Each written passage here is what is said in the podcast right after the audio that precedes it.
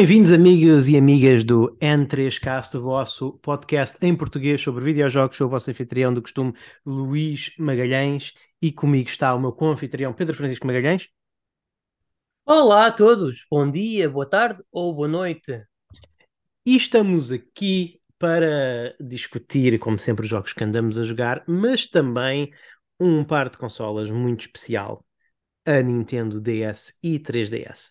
Mas antes disso, deixa-nos lembrar-vos que os nossos patronos, que nos apoiam em www.patreon.com/n3cast, têm direito a episódios extra quase todas as semanas. São episódios em que nós comentamos as notícias e os eventos mais atuais dos videojogos, comentamos os State of Plays, os Nintendo Directs, algumas notícias mais sonantes e, e tudo mais. Isso é, é e será sempre exclusivo para patronos e vocês podem juntar-se a partir de 1,23€, 123 para N3 por mês. Portanto, não é quase nada. É claro que os que nos apoiam uh, em, nos tiros mais elevados têm direito a mais alguns aspips e influenciar um bocadinho a trajetória do programa. Mas se só vos interessam os programas adicionais, têm uma, um ponto de entrada muito, muito simples, muito, muito barato, é, é, o mais barato que é possível meter no Patreon. É claro que eh, nós apoio, eh, agradecemos muito o, o, apoio das pessoas nos tiers mais elevados uh, é, é, sempre uma boa recompensa pelo, pelo trabalho e pelo tempo que nós despendemos no programa, que está cada vez mais caro para produzir. Infelizmente, uh, a, a, verdade é que o, as subscrições na conjectura atual, uh, os serviços de gravação grátis já não, já não são tão grátis assim. Mas enfim, Uh, só por dizer que agradecemos muito aos nossos patronos e haverá um agradecimento para os patronos uh, mais, dos tiros mais elevados no final. De resto, uh, avancemos, Pedro, para talvez me possas dizer o que é que. Dá-me um jogo, dá, o que jogo é que me traz neste episódio antes de nós passarmos ao nosso tópico principal. Olha, meus caros, eu tive aqui a jogar na, pronto, do Go Backlog de Steam. Encontrei aqui um jogo que eu já estava com curiosidade de experimentar há mais tempo. Eu até nunca me de esquecer que nós arranjámos este jogo, os dois, em. Foi, uhum. em, foi unissono, porque foi para aproveitarmos uma promoção que a GOG antigamente tinha, que era a GOG Connect, que era, do fundo, se tu tivesse jogos na Steam, ah, tu podias fazer redeem de uma, uma versão DRM free gratuitamente na GOG. E este jogo foi que infelizmente já não existe. Pois. Infelizmente. Uh, e o jogo em questão é The Incredible Adventures of Van Helsing para ah, a Steam. Sim. É um Diablo-like. E olha que eu posso dizer. É da que... O Diablo 4. Diz? Foi, foi, a, apresenta... foi o, a beta do Diablo 4 que te deu o bichinho para jogar um Diablo-like? Não, nem por isso, foi porque, olha, calhou. Uh, por acaso estava-me aqui uhum. a apetecer ver aqui o que é que eu tinha na minha ludoteca de 2015 e por acaso isso foi um desses. Ok. Opá, uh, portanto, eu lá decidi, pronto, instalar o jogo, começar a jogar um bocadinho e houve uma coisa logo que me causou uma excelente impressão assim que eu comecei a jogar o jogo. Uhum. É que este jogo, epá, controla super bem com o comando do Xbox One. Ou seja, eles fizeram isto mesmo pensando num comando. Uhum. E isso deixa-me feliz porquê? Porque, sabes, eu gosto muito de jogos estilo Diablo, mas eu gosto mais dos jogos estilo Diablo que me deixam jogar com um comando. Porque a experiência rato e teclado, apesar de ser flexível, não é particularmente confor confortável. E, e, é o original do género, não é? O, o, o Diablo é o, é o cow clicker original. Sim, é, é, verdade, mas, mas, mas, depois, mas depois de jogar, porque, porque admitidamente o meu primeiro Diablo-like foi Baldur's Gate Dark Alliance, depois de jogar isso, epá, é difícil a um gajo uh, andar, andar para trás com teclado e rato quando joga com comando, porque foi esse o feeling que eu tive muito a jogar este jogo nas minhas primeiras horas. Senti que eu estava a jogar aquele sucessor do, do Baldur's Gate Dark Alliance que sempre quis. Ah, ótimo. Isso é, um... é fantástico. Isso é um grande elogio, Pedro. Isso é um grande elogio. Fico logo com vontade fico logo com vontade de jogar. Fico logo com vontade de jogar. Uh, pronto, como é que é em termos de progressão? Em termos de. de, de, de porque lá está, eu. Eu não sei, o jogo chama-se As Aventuras de Van Helsing. Eu vou imaginar que tu tens o Van Helsing, é uma das personagens jogáveis. Tem mais ou é só uma? É assim, eu acho que é só uma. Tu tens uma companheira fantasma que basicamente É. é um, um membro extra que te ajuda. Não Como é que é a se é o- evolução? Tem várias árvores, podes transformar o Van Helsing em várias classes, como é, como é que essa Ah, situação as funciona? classes tu escolhes no início. Tens, por exemplo, o Cavaleiro de Espada e Escudo, que é o tanque. Ah, tens Ah, um. Hunter com duas pistolas. Tens tipo um feiticeiro. Mas é tudo Van classes, pelo Helsing. Ou, ou- ou É tudo seja, Van Helsing. É, ele é- é tu estás a escolher o que é que o Van Helsing é no início. Exatamente. Que tipo de caçador é que o Van Helsing é? Ok.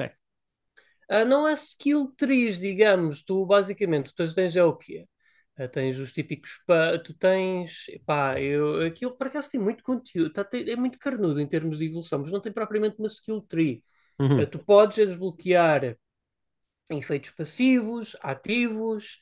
ah, podes também desbloquear um sistema engraçado que é uma, é uma cena que é tipo basicamente um power move, digamos Hum. em que tu seguras com um dos brackets para, numa hipótese 50-50, por exemplo, dares um critical hit ou fazer stun lock no inimigo por um segundo. desse Mas não tens, ele não vai ganhando habilidades à medida que jogas, como no Diablo. Uh, vai, vais desbloqueando. Por exemplo, tu precisas chegar Ok. a nível 10 para desbloquear uma certa habilidade com os pontos de skill points que tu ganhas. Também Ok, podes ganhar perks ao fim de certos níveis, que é, por exemplo, uma perk que é Bully, que é basicamente para tu obteres descontos nas lojas. Tens também uma perk que é, col- que é o Collector, que é basicamente para aumentar o teu inventário, para tu poderes carregar mais tralha contigo. Ah, isso é fixe. Isso é fixe. Isso é aquela coisa que Eh, todos os RPGs deviam ter. Tens, por exemplo, a tua, a tua fantasma companheira, também tu podes fazer level up e tem alguns skills interessantes. Tem, por exemplo, um skill Uhum. em que, eh, que é passivo para ti. Para ela é ativo, porque eu, já não- que eu acho que aumenta o poder de ataque dela, mas a ti passivamente aumenta a tua velocidade de ataque.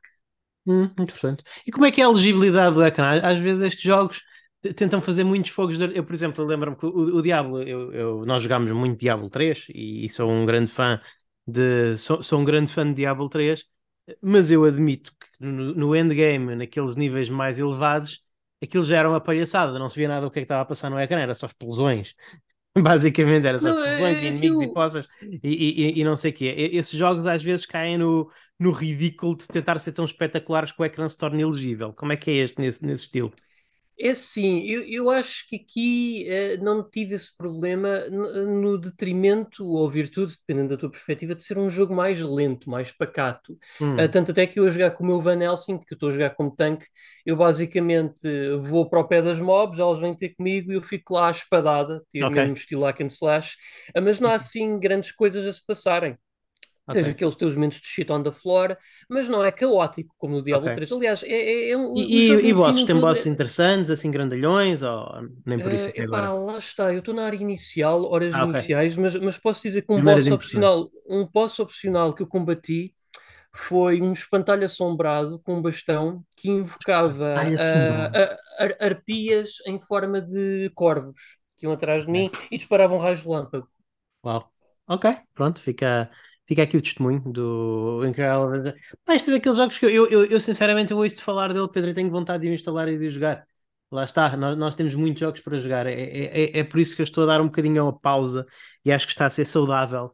Eu estou um bocadinho em pausa dos, dos jogos, do, do mundo dos videojogos este ano. Sei que há por aí bons jogos, quase tudo remasters de jogos anteri- de anos anteriores.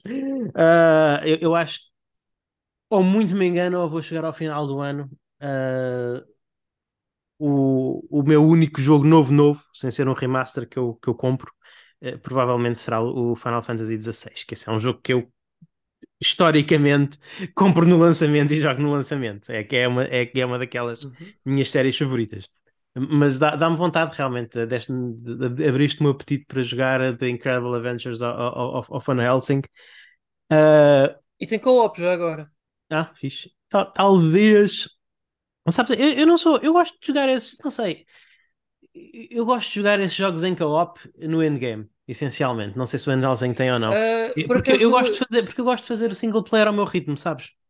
sim, aliás, isto até tem dois modos, pelo que me Uhum. falaram. Tem um modo história e um modo aventura. Não sei como é o modo aventura, mas quando eu carreguei lá no coisa modo aventura, eu, o jogo disse-me logo: é recomendável que termines primeiro o modo história para desenvolveres a tua personagem antes de ir para o modo aventura. Ok. Deve Portanto, ser como eu no Diablo. sei- Exato, era isso que eu ia referir. Deve ser como no Diablo 3. Está certo. Está certo, está certo.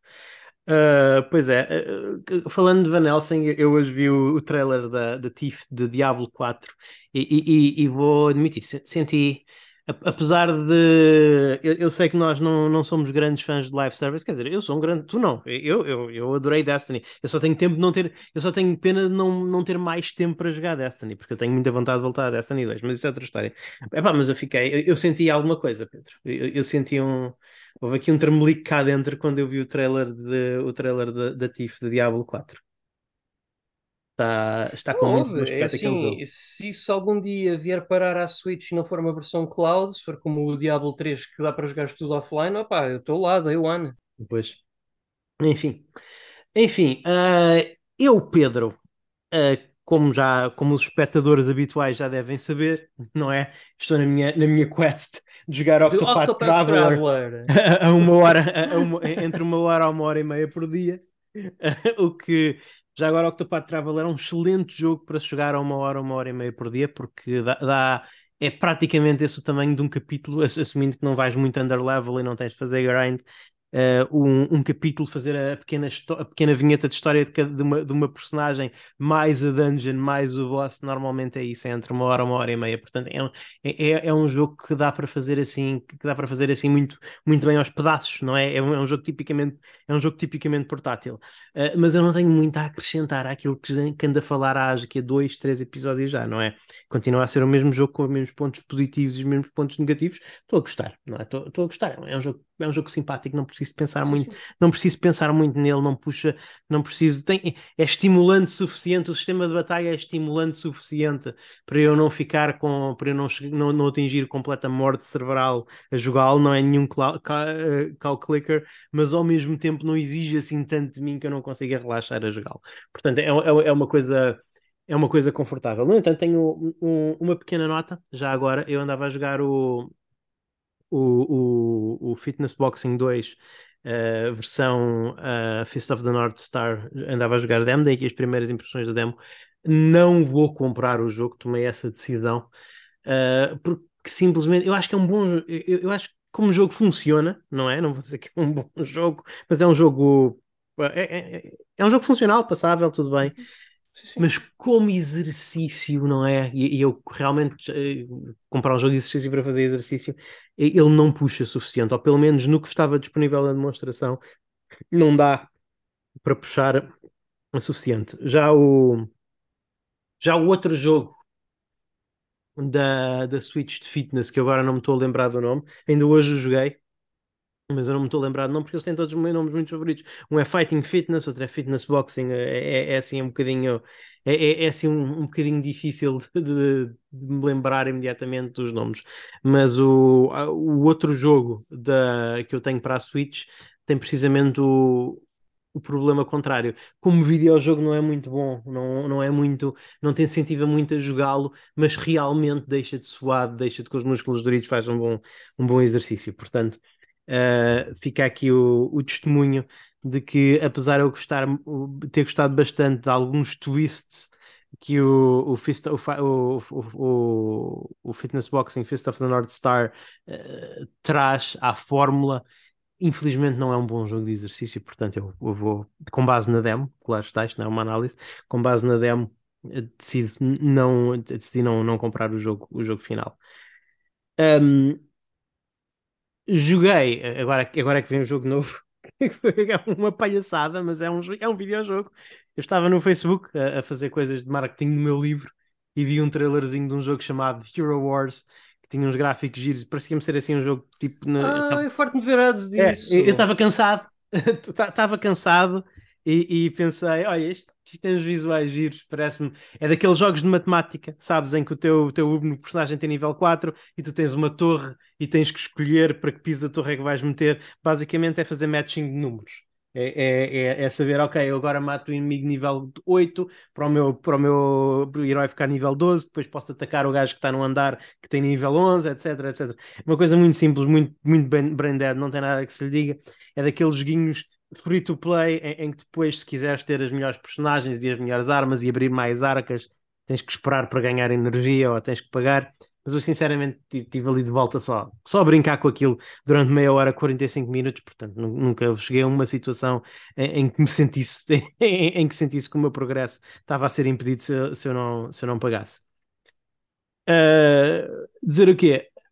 Eu gostei daquela parte, muito, ainda que simples, interessante, estimulante do, dos números, de, de basicamente de saber atacar o, os inimigos com o número certo para fazer o level up certo ao nosso herói para podermos ir atacar inimigos progressivamente mais, uh, mais, mais fortes. E, e, é isso praticamente só isso que eles mostram nos trailers, naqueles trailers que estão sempre a passar pelo Facebook, portanto eu pensei que o jogo era isso. Infelizmente não é. O, o grosso do jogo é muito menos interessante.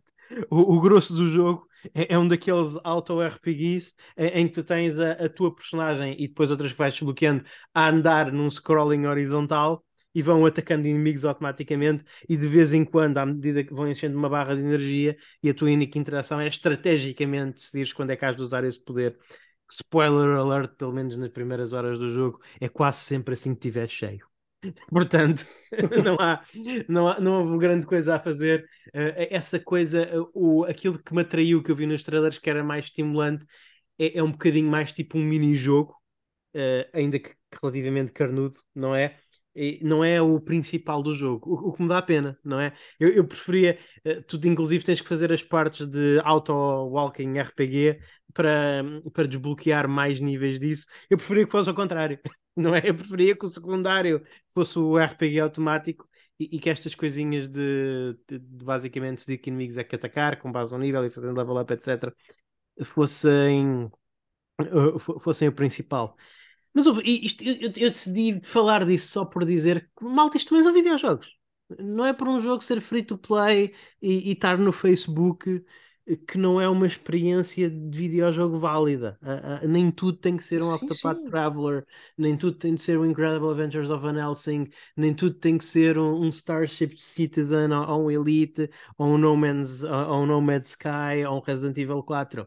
Não é? Uh, videojogos são videojogos. É claro que há videojogos melhores do que outros, não é? Eu nunca vou dizer que o Hero Wars é, é, é, é chega sequer ao, ao, ao, à unha do dedo mindinho do pé do Resident Evil 4, enquanto, enquanto uh, artístico e, e, qualidade de motor de jogo e, e, tal. Mas no fundo, o que é que é um videojogo? Um videojogo é um passatempo, é, é uma coisa que serve para queimar tempo, para nos distrairmos, etc. Não é?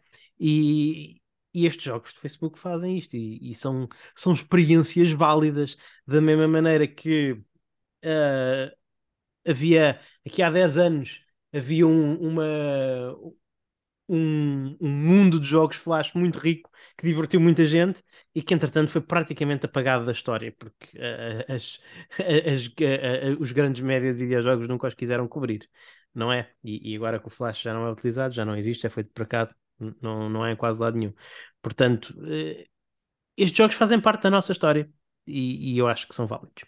Eu, eu, tenho a certeza que são válidos. Portanto, é isso. Sim, sim. É, era isso. Queria deixar aqui o meu testemunho de Hero Wars. Ah, nunca pensaste que eu viesse falar de Hero Wars por aqui, hein, Pedro?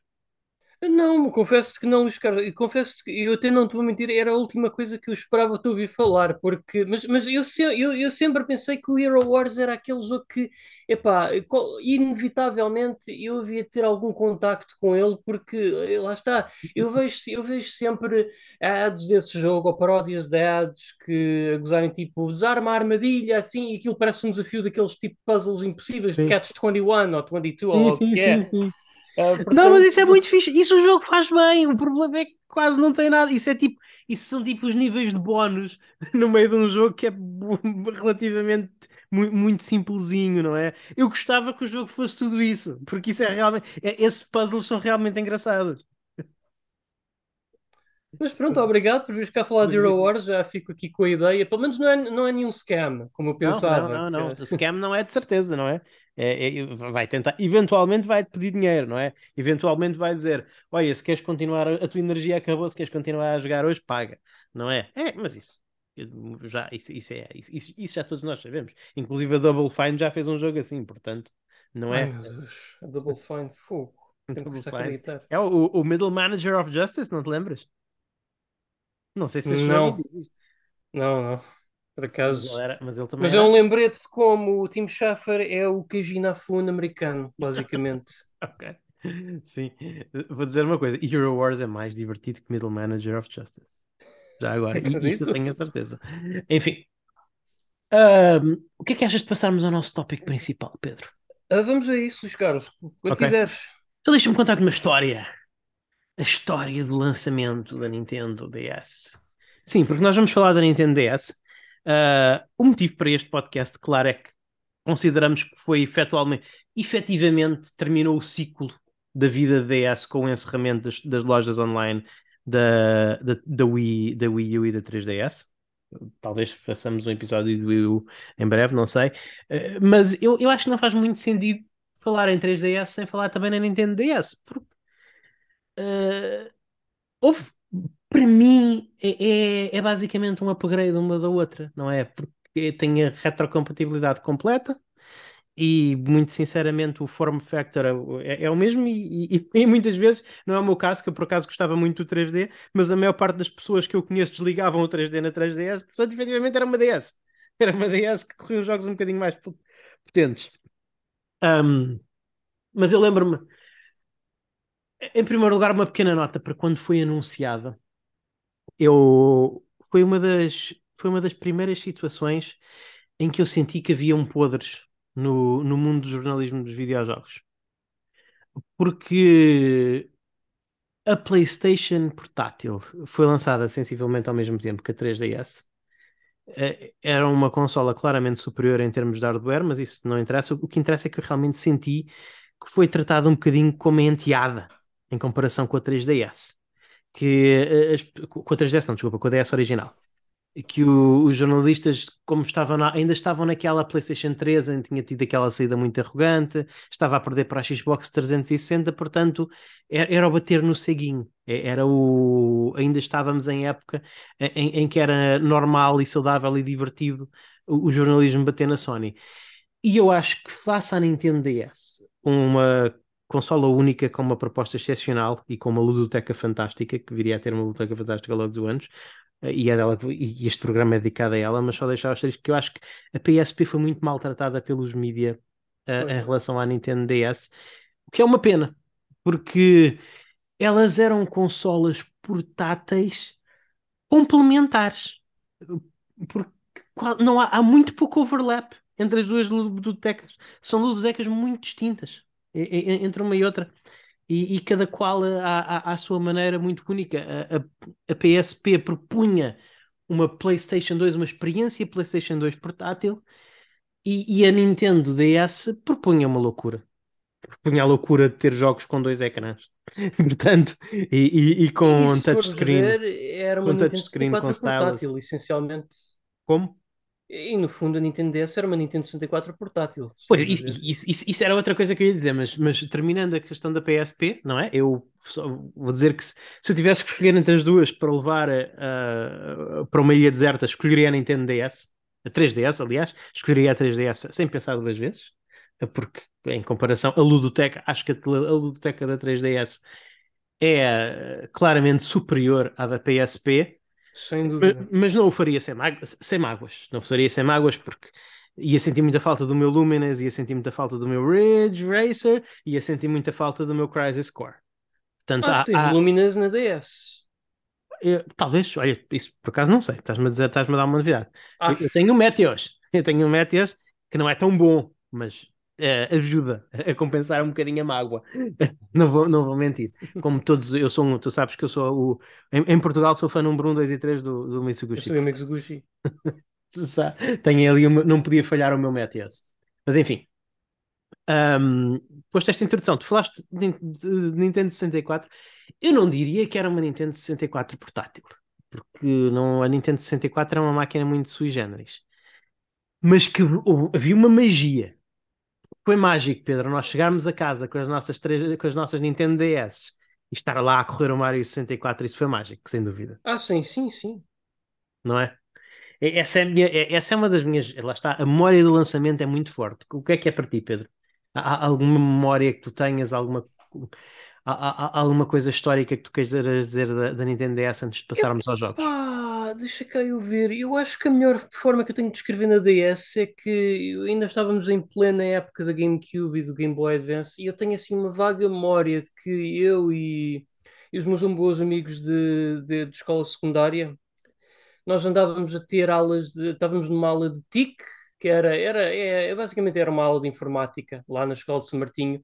Uhum. E eu lembro-me que estávamos num daqueles modos que era opá, o pessoal estar ali à vontade, a vaguear pela net, e nós andávamos nos, nos sites de jogos, e eu lembro-me que estava lá eh, notícias sobre a próxima consola portátil da Nintendo, que era a DS, e eu estava ali doido naquilo, porque eram os primeiros dias, e eu estava ali a ver que era tipo uma GameCube portátil, e eu, que a GameCube na altura era das minhas consolas preferidas, Epá, eu estava doido, porque só a ideia de ter a poder jogar jogos com a qualidade de uma GameCube portátilmente, eh, claro que não era com o nível de qualidade de, de, de GameCube, mas para um nível de qualidade de Nintendo 64, como eu gosto de chamar, epá, era impressionante, porque eu nunca me hei de esquecer que depois nós até chegámos a importar uma Nintendo DS do Canadá através do Video Games Plus e Sim. ela trazia a demo do Metroid Prime Hunters Sim. e epá, é assim, aquilo foi uma coisa bastante única, para já era um FPS a correr quase a 60 frames por segundo numa consola portátil. Graficamente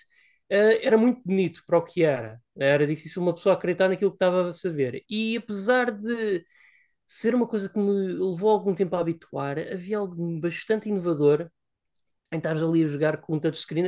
Aquilo era uma forma interessante de se controlar um FPS, para mim, o Metroid Prime Hunters com a DS. Eu basicamente usava o D-pad para mexer a Samus e saltava com o, R, o L e apontava e disparava com o touchscreen. Hum. E aquilo fez-me pensar: Eipa, mas isto é uma evolução realmente. Isto, estamos a, estamos, isto realmente é uma. É, epá, é. uma, é, é revolucionário. Eu, eu vou dizer, Pedro, eu tenho saudades do Stylus. Eu, eu tenho saudades, eu. eu. tenho saudades de, de, jogar com o Stylus. Acho que o, o, houve dedos são. Não sei, os, os dedos são para botões, sabes? Para touchscreen. Eu acho que faz falta um stylus. Eu não gosto de jogar jogos touch com dedos. Não, nem eu, nem eu. Eu, até eu acho que, por exemplo, para a Switch, eu acho que existem styles para as Switch, mas, por exemplo, para um, para um iPad, não, para não um Android, para um iPhone. Para, para, a Switch. Havia um, houve um ou dois. The World Ends With You? Sim, eh, sim, por exemplo. Sim, sim, sim, sim, sem, sem dúvida, mas não, mas não há muitos, não é? Isso lá está, é, é um jogo de. É um jogo de... Portanto, uh, talvez venhamos a falar sobre ele um bocadinho neste, neste, neste programa, não é? Mas sim, mas eu, eu concordo plenamente contigo. Para mim, uh, dedos não são parte dos screens, styles. Até eu a mexer no meu iPhone. Uh, epá, faz-me confusão. Queria, preferia estar a usar Querias uma um caneta. stylus para o iPhone. É, não, mas aqui é mesmo. Não okay. gosto de usar o dedo, porque depois aquilo fica tudo besuntado. Eu ando com as mãos opa, em vários lugares, fica depois também o ecrã epá, com germes e isso. Okay, e depois Pedro. eu levo os dedos à boca, se okay. sem Vamos querer. evitar os, o, falar dos vários lugares onde tu levas os teus dedos. oh meu Deus do céu! Ah, enfim, movendo, adiante, adiante. Uh, uma coisa que a, DS, que a DS original e, e, e acredito, e a DSi, acredito, acho que a DSi também hum. tinha que eu gostei muito e senti muita falta nos modelos mais avançados foi a compatibilidade com Game Boy Advance. Ah, sim, sem dúvida. Era muito, muito bom, até porque o ecrã era muito, muito superior ao do Game Boy Advance. Era muito, muito bom ter isso. É, é, era uma coisa fantástica, muito triste para, para 3DS, não, para 3DS ter largado isso. Nós fizemos aqui há uns anos um episódio dedicado ao Game Boy Advance, portanto não me vou estender muito nisso, mas a ludoteca do Game Boy Advance é uma coisa também excepcional. Fantástica. Portanto, uh, realmente uh, os tempos em, em, que a Nintendo uh, em, ainda se importava com a retrocompatibilidade, especialmente nas suas portáteis. agora, o que eu vou dizer, se tu quiseres passar aos jogos, Pedro, só se não tiveres mais nada para dizer, eu admito que apesar de gostar muito, apreciar muito a ludoteca da Nintendo DS e, e, e, e ter várias DS, eu nunca fui um, desde a altura da faculdade que eu nunca fui um jogador de portátil muito grande. Na altura da faculdade foi quando reinou o meu Game Boy Advance como a minha consola mais jogada, mas depois disso uh, sempre fui mais um jogador de grande ecrã. Então eu ia comprando um jogo aqui e ali que gostava, que me interessava no, para a Nintendo DS e depois para a 3DS, mas não tenho uma, uma biblioteca, não tenho uma biblioteca muito grande, não tenho uma coleção de DS ou, ou, ou 3DS muito grande. Tenho algum, e, e, e, de, e pequena que é, não posso dizer que a tenha explorado até. Há, há jogos que, admito, há alguns jogos que ainda estão selados. Portanto, eu não estou aqui, eu estou aqui para partilhar as experiências, não é? Queria fazer, não queria deixar de fazer esta homenagem à DS e à 3DS, porque elas uh, se foram embora, mas, mas, e, e tenho algumas experiências, bastante experiências até válidas uh, para, para falar, mas eu não vou dizer que sou aqui um grande conhecedor de DS e 3DS. Quanto a ti? Uh, eu, por, eu, por acaso, apesar de ter jogado muitos jogos na DS, uh, eu vou-te confessar que uma, uh, é que uma grande parte dos que eu joguei. Uh, epá, tenho ali, mas não é uma biblioteca particularmente grande também, mas é de qualidade, isso posso dizer. Porque, sabes, é, é que também a verdade é que a DS coincidiu numa altura que para mim arranjar videojogos não era fácil. Aliás, a, gera, a sétima geração num todo, PS3, DS, 360, Wii e PSP, não foi uma geração fácil para mim em termos de apreciação de videojogos, porque, epá, uh, financeiramente não era tão fácil eu ganhar dinheiro como de antes, portanto eu tinha que controlar muito as minhas compras, mas eu acho que é seguro dizer que as que eu fiz, poucas da DS, epá, foram bem acertadas. Com certeza. Portanto, eu também estou mais ou menos na tua situação e acredito que tenha ali um, dois ou três jogos também selados também. Pois. Enfim, bem, mas Pedro, uh, agora uh, vamos, agora vou dizer-te, começando a falar, começando a falar dos jogos, não é? Uhum. Começando a, começando a falar dos jogos, tenho a dizer que comece logo com um, uma combinação de 5 em 1 que me comeram muitas, muitas provavelmente uh, muito tempo, provavelmente 50% do tempo na minha, 3, na, na, minha DS e 3DS foi com esta série. Foi Phoenix Wright, Ace Attorney, ah, sim, Ace sim. Attorney Justice for All, Ace Attorney Trials and Tribulations, Apollo Justice Ace Attorney e o, o mítico e, e, tão bom quanto finalmente consegui tê-lo, Miles Edgeworth Ace Attorney Investigations. Sim, senhor. Sim, senhor. Uh, é. Isto é, uma das minhas séries favoritas de sempre. É, é com alguma vergonha que eu digo que ainda não joguei o Great Ace Attorney, mas tenho aí para jogar. Mas eu uh, adoro absolutamente esta, esta série, a série Ace Attorney, é, é, é fantástica.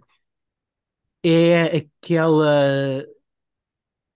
É, é, aquela versão japonesa dos point and click adventures, sem point and click. Uh, é uma visual novel, essencialmente, com alguns é, elementos de puzzle. Mas, mas, lá está, exatamente, uma visual novel, mas os elementos de puzzle importam muito, não é? E os, e os, elementos, e, os e, as, e as sequências de julgamento, em que tens de escolher as respostas certas e tens que fazer raciocínio e tudo mais. Uh, pontuam a visual novel de uma maneira muito determinante e, e é realmente, o resto é um jogo tu, onde tu podes ter um, um game over facilmente, não é? Portanto, há, há isso. E, e houve. Uh, foi aqui, foi nesta série que eu lhe. Foi nesta, nesta plataforma que eu joguei, não é? E, e, e muito bem, e com muito, muito amor e carinho. Muito amor e carinho que eu tenho por esta série. É, é a série que eu mais associo a Nintendo DS. À, à, à, Nintendo DS, porque foi, foi uma das que, que eu passei mais tempo. Portanto, é, é isso, fica aqui o meu testemunho. Mas tem outros, tenho, tenho mais uns, alguns bons jogos para levantar antes deste podcast terminar. Pedro, dá-me um dos teus? Olha, eu também vou trazer aqui uma série bala, Luís Carlos. Uma série que me acompanhou muito na DS. Todos os jogos que saíram, praticamente, dessa série também só foram três. Uh, todos eles bons, uns que eu prefiro mais que outros, mas no global uh, tem aquela marca de qualidade com excelência de uma companhia que já viu melhores dias, mas que está a fazer tentativas para um, voltar à luz da ribalta. Uhum. Eu falo, claro, da trilogia Castlevania DS. Castlevania DS. Uau, Sabe, sabes, eu não joguei essa trilogia. Ainda hoje. Ainda, ainda é hoje muito boa. Ainda hoje não joguei e, e, e, nem vou jogar tão facilmente porque elas são super caras. Só mesmo se, se comprar a versão digital na Switch. Esta que essa, essa versão. Não, não, na Switch não. Uh, não ainda não saiu na Switch. O que saiu foi as da Advance, que esse eu tenho físico. Sim, Isso. É... Pois. pois é, pá. Eu, eu, gostava muito de jogar esses jogos, mas eles são super caros. Epá, eu. Isto no fundo, como é que, é que eu posso dizer? É assim, se tu já jogaste os outros, uh, tu aqui tens mais do mesmo, o que não é uma coisa má. Não, acho que quando alguma coisa é boa não se deve reinventar a roda. Claro que estes têm uma melhor uh, apresentação audiovisual, nomeadamente do ponto de vista gráfico, estão mais parecidos com o Symphony of the Night dos do Game Boy Advance.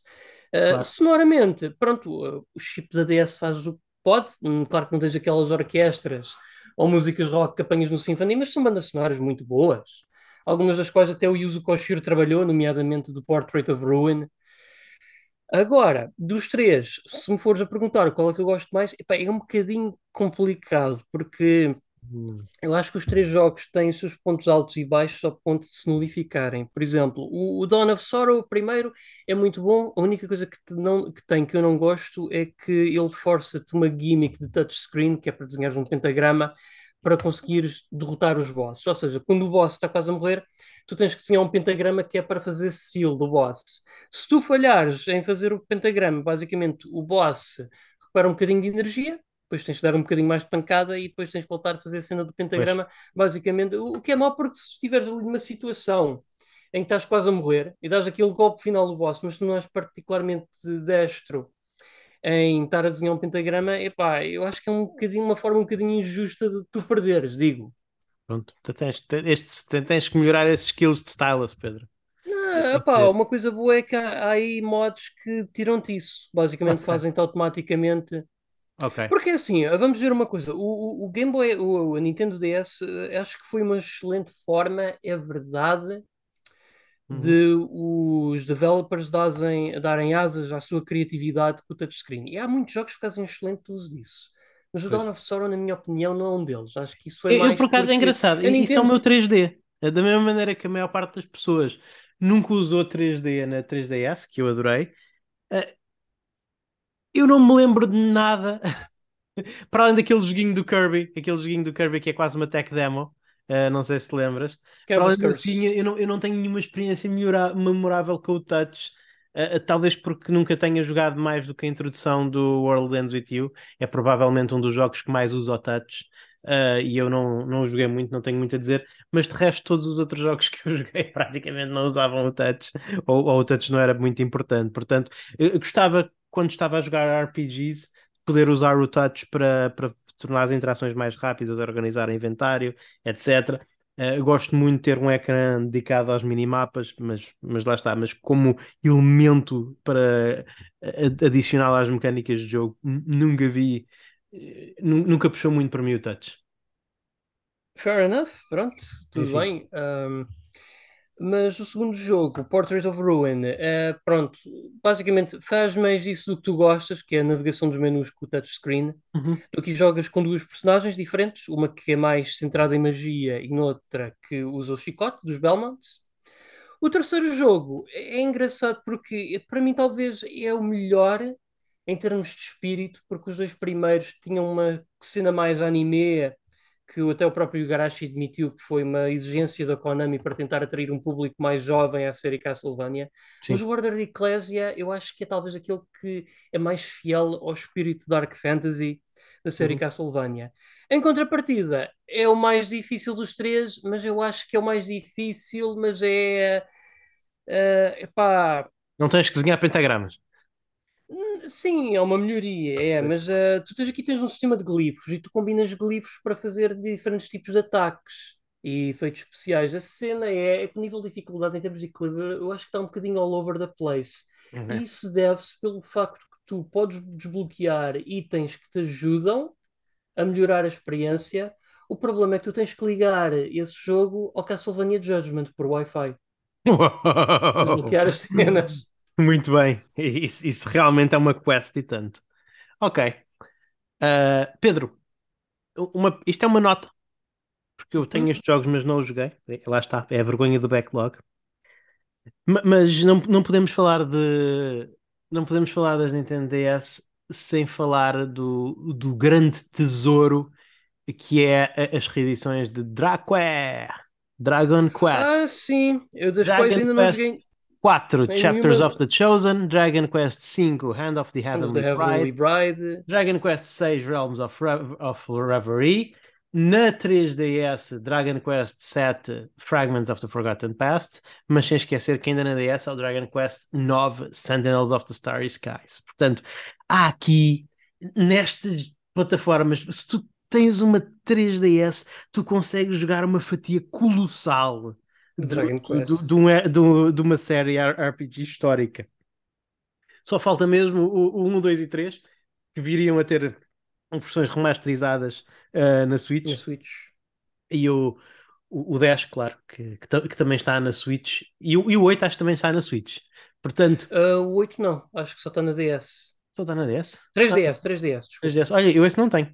Portanto, esse não tenho. Portanto, portanto, basicamente, só faltaram 4. Só faltaram 4 Dragon Quests na, na família DS. O que é da, dos main, do, mainline, do mainline, claro. Houve, são RPGs para a reforma. Um dia em que eu me Ah, sim. reformar. Ah, pois é, como eu, eu ainda tenho aqui, ainda tenho aqui o todos. 11 para jogar na Switch. É, é de jogá-los todos, portanto. É, é, é, é isso.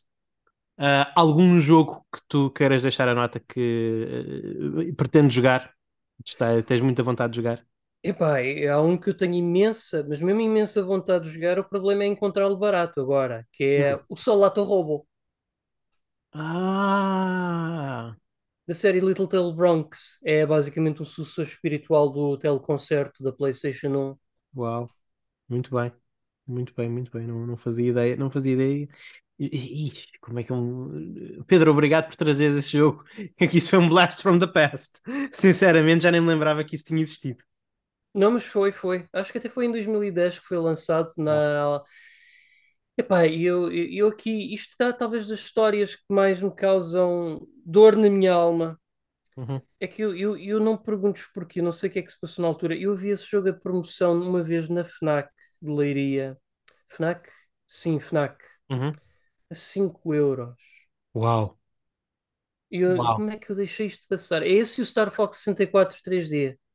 ok, uau. Eu devia estar mesmo mal em dinheiro na altura. Pois, provavelmente. Eu, eu, por exemplo, eu, eu tenho muita pena, eu adoro o Star Fox 64, não tenho a versão 3DS e gostava muito de ter, portanto. É assim, falharam-nos muita coisa, não é? Não há vergonha, não é? Não há dinheiro para tudo. Nós na altura não estávamos empregados, é, é assim mesmo. É assim mesmo a vida, não, não se pode ter tudo.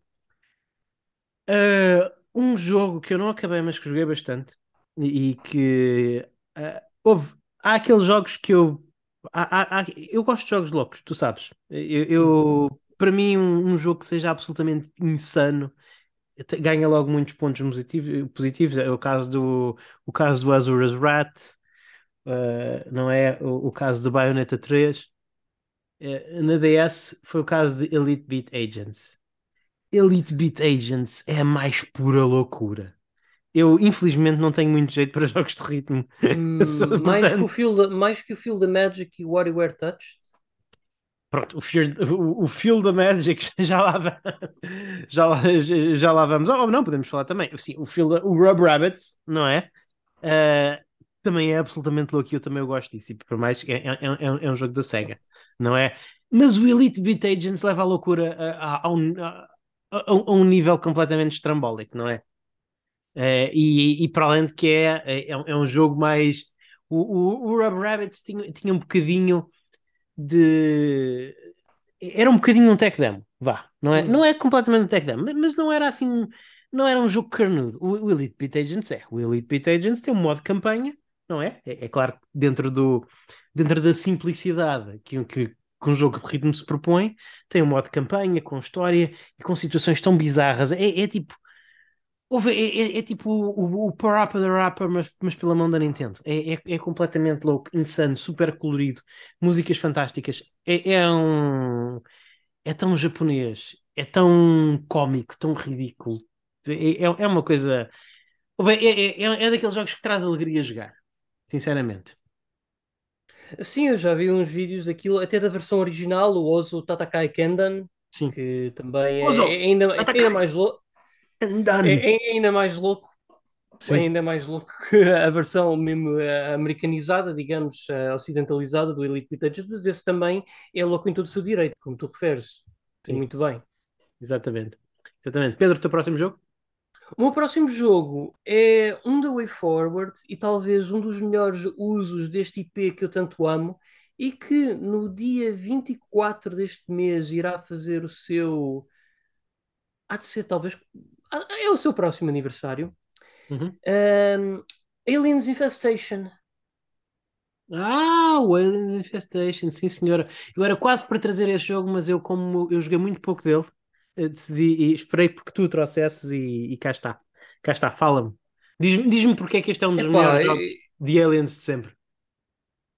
Olha, para já porque é lindíssimo, começamos uhum. logo por aí. Depois tem um cast de personagens memoráveis, houve ali uma boa tentativa de escrita que conseguiram. Uh, também é um Metroidvania. A ação é run and gun, mais pacata, mas é run and gun e está muito bem feita para o que é. Cada personagem também tem as suas próprias habilidades e armamento, pelo que eu me lembro. E depois tem aqui outra coisa que faz a experiência realmente dá, confere aquele espírito de tensão que se vê no, na saga Aliens, que é aqui cada elemento da nossa party são as vidas. Há aqui uma cena tipo roguelike. Quando as tuas personagens morrem, elas morrem mesmo a sério. Sim. Eu não sei, eu tenho ideia que há uma ocasião. Eu, eu não percebo como é que tu podes... gostas disso. Eu gosto disso, mas eu não entendo como é que Pedro Francisco odeia esse tipo de coisas consegue gostar deste jogo. Porque é Aliens. Ok. Pronto, ainda bem, Pedro. Ainda bem. Fico eu, eu, eu, gosto de roguelike. Eu, eu, Sim, mas tu não gostas de Permadeath. Eu nunca devia gostar de Permadeath. Não? Gosto mais que Tempos Limite. Ok. Pronto. É justo, Pedro. Continua. Continua. Continua a tua Opa, é, Eu tenho ideia que tu podes. Eu, eu tenho uma vaga ideia que tu, algum, em algumas circunstâncias, tu podes salvar ou salvar, portanto, elementos de equipas, mas há, há certas situações em que quando morrem, morrem mesmo de vez. Eu, por acaso, eu tive uma situação muito engraçada que eu acho que do meu pelotão o único sobrevivente. Isto parece uma coisa mesmo de saída dos filmes. É o único sobrevivente do meu pelotão, acho que era o único. Era, era preciso o, o, o, alto geek de óculos tal, o mais novinho, o novato, o, o newbie do grupo. Foi o gajo que basicamente derrotou a Alien Queen e salvou tudo. Mas isso é muito fixe, Pedro. Isso, isso, é muito fixe. Aliás, é precisamente por causa desse tipo de coisas que os roguelikes são tão fixes e que coisas como Permadeath são tão fixes. É, é, é, é, é que gera esse tipo de histórias. Eu, eu, eu tenho que acabar este jogo. Eu joguei tipo uma hora e, e achei engraçado, mas não, depois avancei para outras coisas. Mas lá está, é, também é daqueles que está na prateleira a chamar, volta e meio passo pela prateleira e penso, ah, quem me dera poder passar o resto da minha vida só a jogar videojogos. Epá, é fantástico o jogo. É, para mim é um dos melhores jogos da, da série Aliens, facilmente. Uhum. Ok, muito bem. Uh, eu, eu, a seguir, temos. O que é que temos a seguir? Final Fantasy 3 foi o único Final Fantasy que eu não consegui acabar. Desisti. Levantei a bandeira branca na, quando uh, a última dungeon pedia para matar, tipo, para fazer uma dungeon enorme de, de, de duas horas e depois matar um boss sem save point. Uh, foi. Ergui a bandeira branca eu gostei muito do que eles fizeram uh, no, nos remakes de Final Fantasy uh, para a DS. Fizeram realmente os. remasterizaram. Remasterizaram, não, fizeram mesmo um remake, mas um remake muito fiel aos, originais 2D, mas com 3D, com 3D SD, uh, muito único, mas que funciona. Funciona muito bem e, e é era bonito para a altura e até nem envelheceu assim tão mal. Fizeram também com o Final Fantasy IV, mas o Final Fantasy IV é um jogo que eu uh, bastante mais jogável, não é? Bastante mais jogável. Agora o Final Fantasy III simplesmente não consegui acabar, deixou-me este sabor amargo na boca. Mas passei muitas horas de diversão com ele até, até chegar a esse ponto em, em que tive de levantar a bandeira branca e, e desistir-me. E, e, tenho pena que a Square não tenha voltado, não tenha feito uh, os rema remakes neste modo uh, para o, o, o 5 e o 6. Especialmente o 5. O 6 acho que não precisa tanto. Mas o 5 tinha sido interessante que lhe dessem o mesmo tratamento que deram ao 3 e ao 4. Eu, por acaso, eu joguei, eu joguei e terminei o 3 e sim, eu encontrei exatamente esse mesmo, mesmo problema da dungeon Parabéns. final. Claro que, claro que-. Ah, não, mas usei save states, claro. Que aquilo Ah, ok, esquece, ok. Certo. E eu também houve aqui uma pequena diferença. Eu joguei a versão PSP, que no fundo é essa da DS, mas em alta resolução. Mas é Hum, exatamente a mesma coisa. Ok. Ok, sim, também é essa Steam, não é? dungeon. Sim, por acaso também é na Steam, agora que eu penso, sim. Uhum, ok. Pronto. Uh, teu próximo jogo, Pedro? Olha, o meu próximo jogo, se me dás licença, Luís Carlos, eu tenho que ir ali espreitar na prateleira que eu literalmente não me ocorre nada à mente. Não te importas? Ah, então eu, continuo, eu, continuo a falar já agora. Uh, eu- parece que eu tenho, ainda, ainda assim tenho um bocadinho mais de história com a Nintendo DS do que tu. Ah, houve um dos jogos, eh, possivelmente,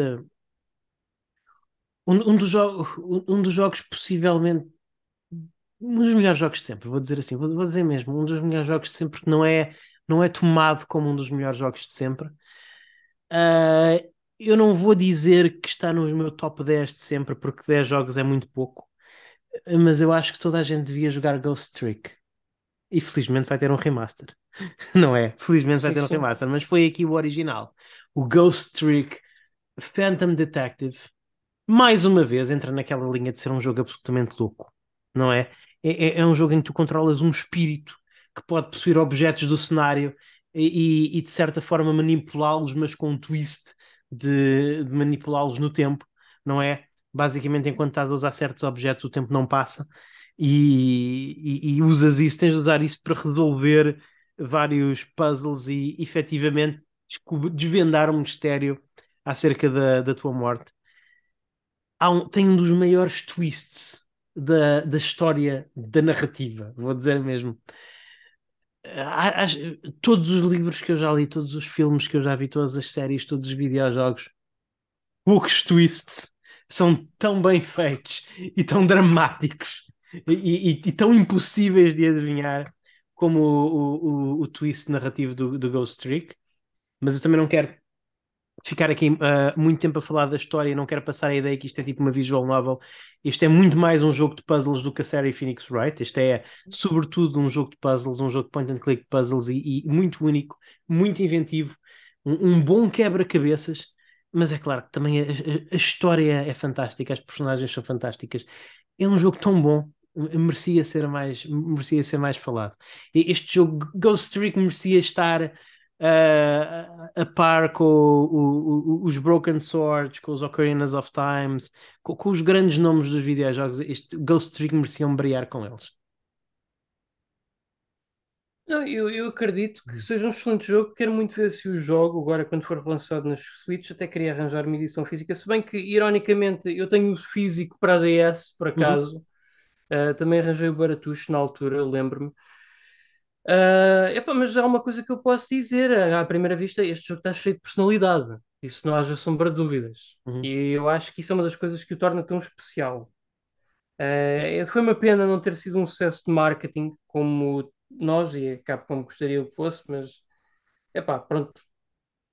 Pode ser que agora tenha mais sucesso no seu relançamento, esperemos que sim. E que Sim. lhe seja feita a justiça como queremos. Sim, acredito que sim. Uh, depois há também os Fire Emblems, claro. Eu tenho-os todos, joguei-os todos, mas nunca acabei nenhum. Eu, eu tenho um problema em acabar Fire Emblems, não é? Uh, estamos a falar no, no, no caso especificamente do uh, o Fire Emblem, o, o, o Fire Emblem Shadow Dragon, que eu acho que é um remaster do primeiro, se eu não estou em erro. Sim, é. É. O Fire Emblem Sh- Shadow Dragon, eu, eu comecei a jogá-lo, não o acabei, não é?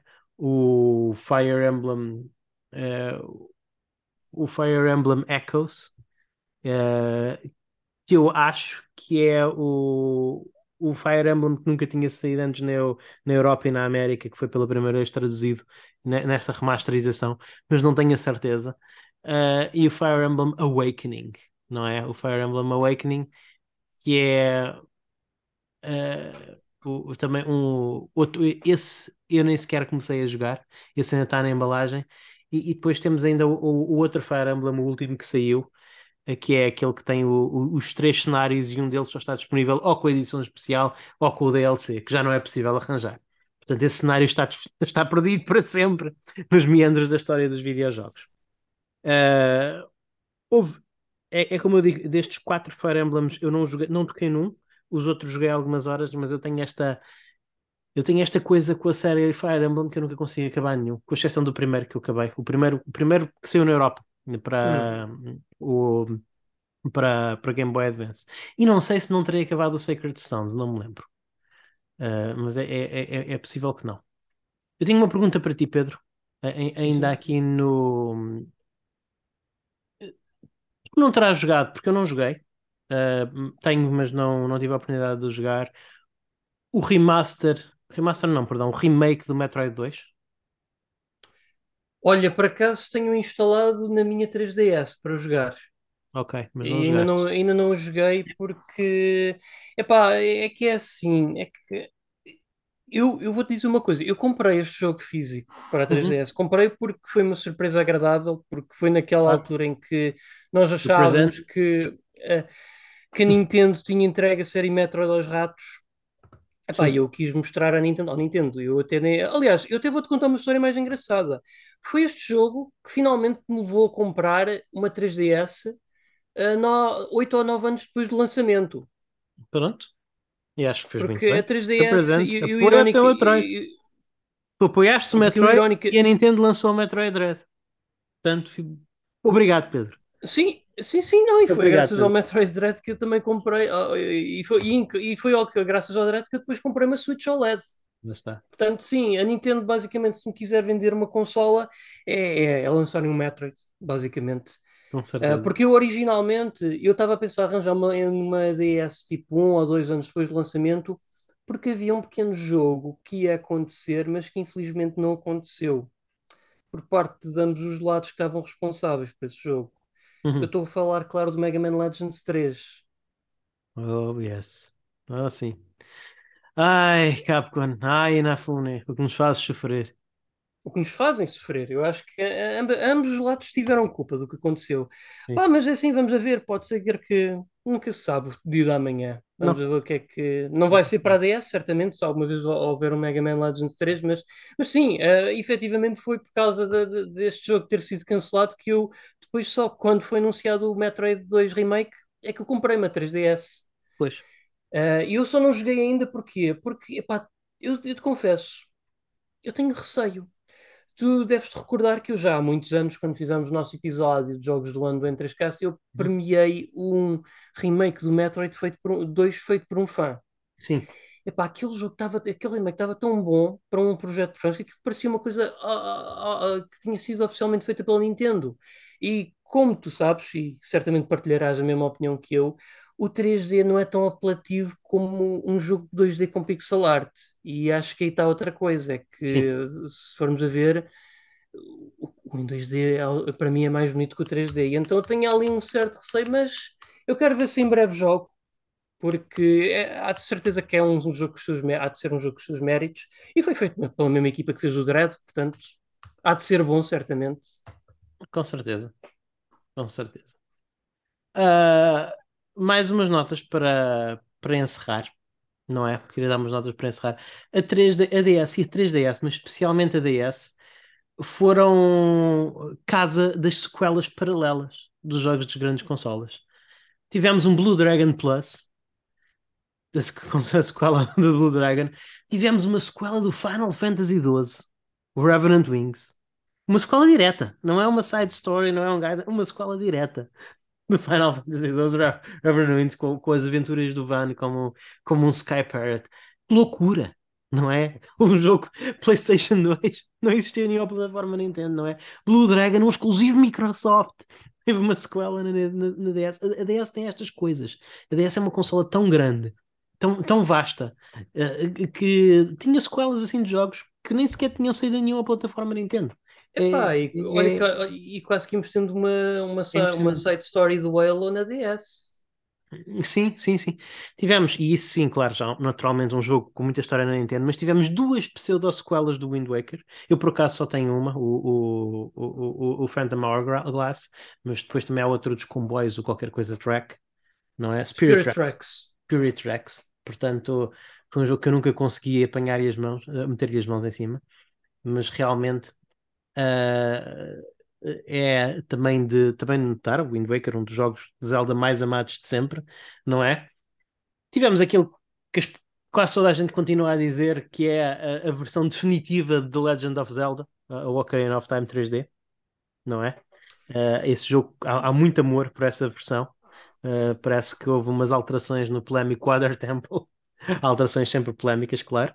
Uh, sequelas, já agora, de, dos, dos personas, o Persona Q, o Persona Q, não é? Uns dungeon crawlers que são sequelas dos jogos mainline Persona. Também já agora, até só jogos que só há pouco tempo é que surgiram nas plataformas Nintendo, portanto, havia esta coisa de a Nintendo DS e 3DS receberem sequelas de jogos de outros de outras plataformas. Uh, Vou deixar aqui para o final o, um outro jogo que eu. Dois jogos, aliás, que eu joguei bastante na, na, 3D, na DS e 3DS antes de fechar. Um, um é claro, não posso passar em branco o Picross, não é? O Picross é um dos meus maiores vícios. Quando eu tenho o infortúnio de ver se um novo Picross e de o comprar, são 200 horas que desaparecem da minha vida. Não dá, eu, eu fico literalmente viciado. Nós às vezes usamos viciado em videojogos como um eufemismo, como uma brincadeira. Não, eu, eu não consigo fazer coisas, não é? Eu, eu finjo que estou a trabalhar, mas estou a jogar Picross. É uma coisa séria. Não consigo parar de jogar Picross. Portanto, eu, eu evito eu, eu, eu evito descobrir que seria um novo Picross. Porque realmente é, é uma.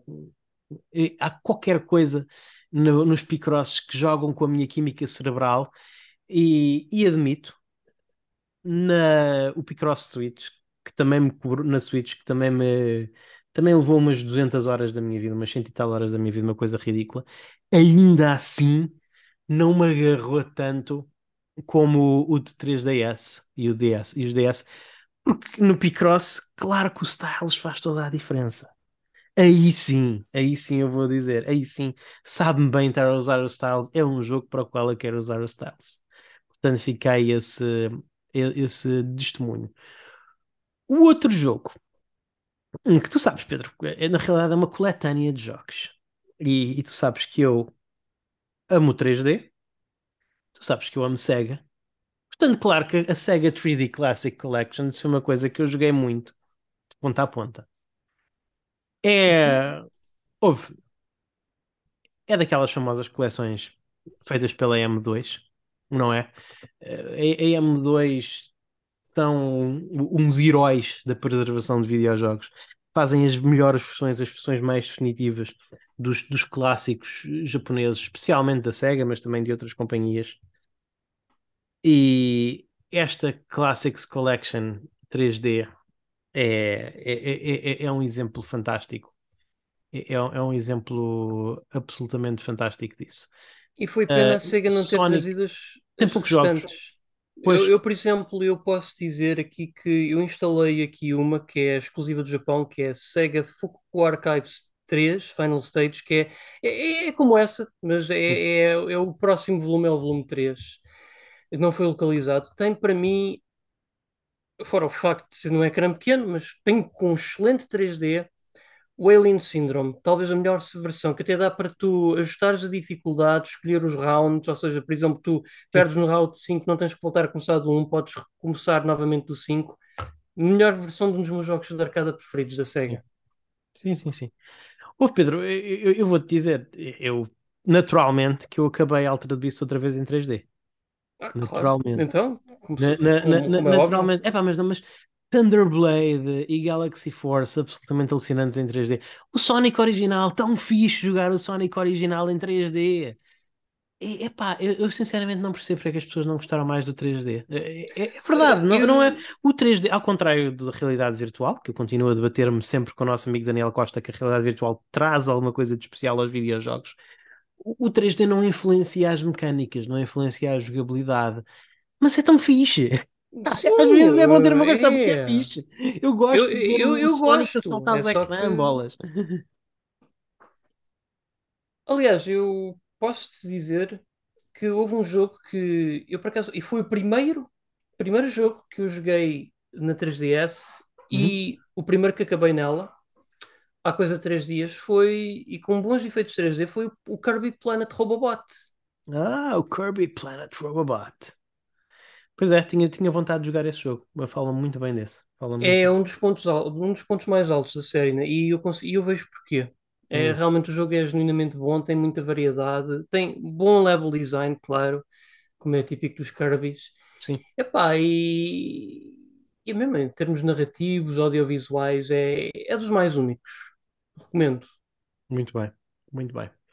Pronto, Pedro, acho que vamos fechar. Tens mais alguma coisa para dizer em relação à, em relação à DS e 3DS? Para mim, a única coisa que eu tenho a dizer é que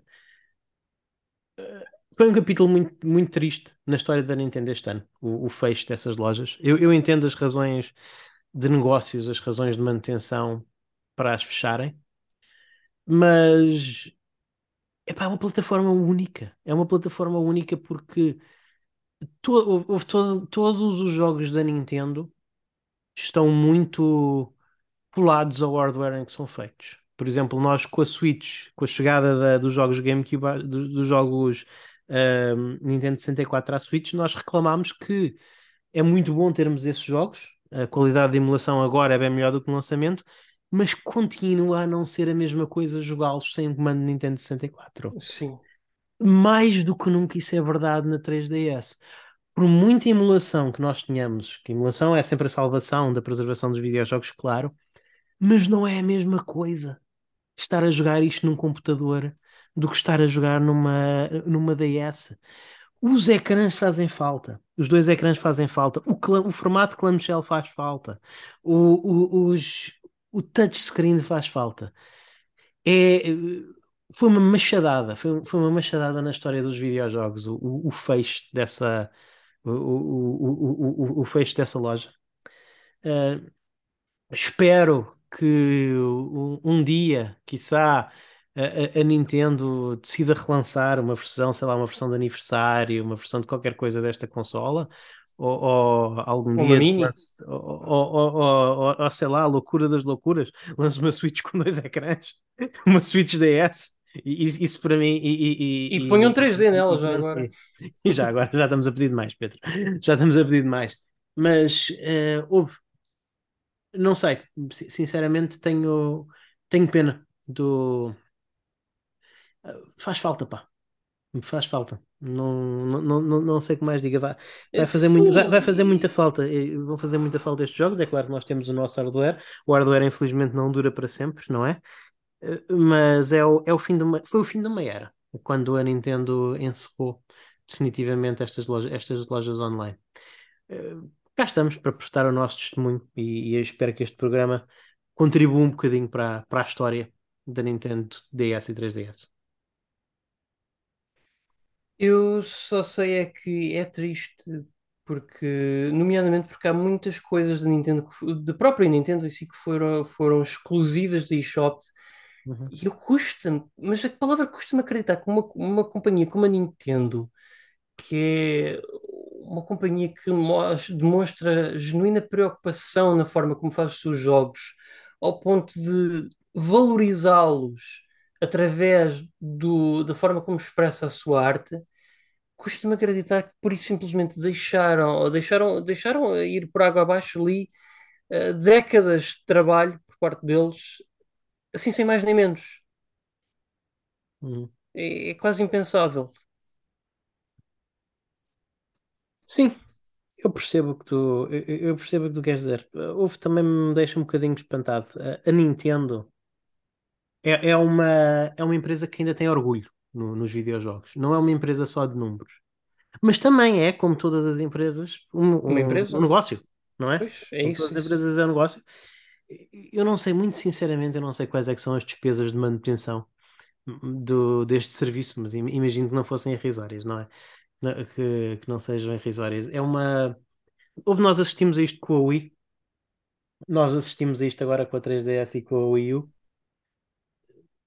Só podemos esperar que, que a atitude com a Nintendo eShop seja diferente e que seja, seja integrada, que a Nintendo eShop venha a ser integrada nas plataformas que virão, não é?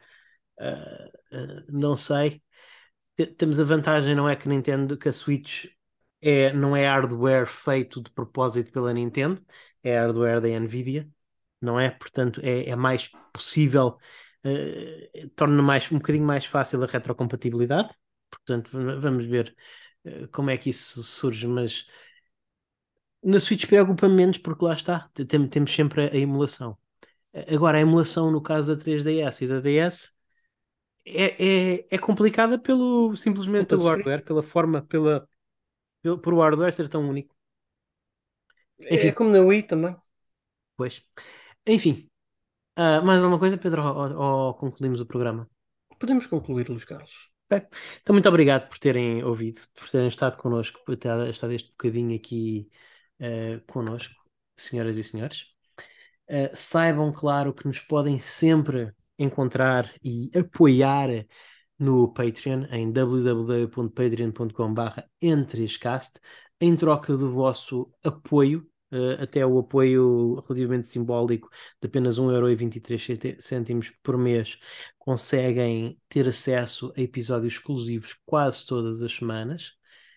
Claro que uh, agradecemos sempre que deem um bocadinho mais, que uh, deem através dos tiers mais elevados, e se o fizerem, têm direito a alguns aspips, entre os quais um agradecimento no final do programa. Portanto, eu queria aproveitar uh, este momento para agradecer ao Nuno Silva, ao João Souza e ao Rui Pedro Santos. Muito obrigado pelo vosso apoio. Ele faz toda, uh, toda a diferença. Uh, Pedro, onde é que as pessoas nos podem encontrar? Olha, podem nos encontrar na nossa conta Facebook em N3Net, também na conta Twitter em N3Cast Podem também entrar em contato connosco no nosso correio em correio.n3.net e a mim podem me encontrar no Twitter em pixelpedro. Pronto, e é isso. Muito obrigado a todos. Podem nos encontrar também na nossa casa uh, na internet em www.n3.net. Até à próxima. Fiquem bem e joguem muito.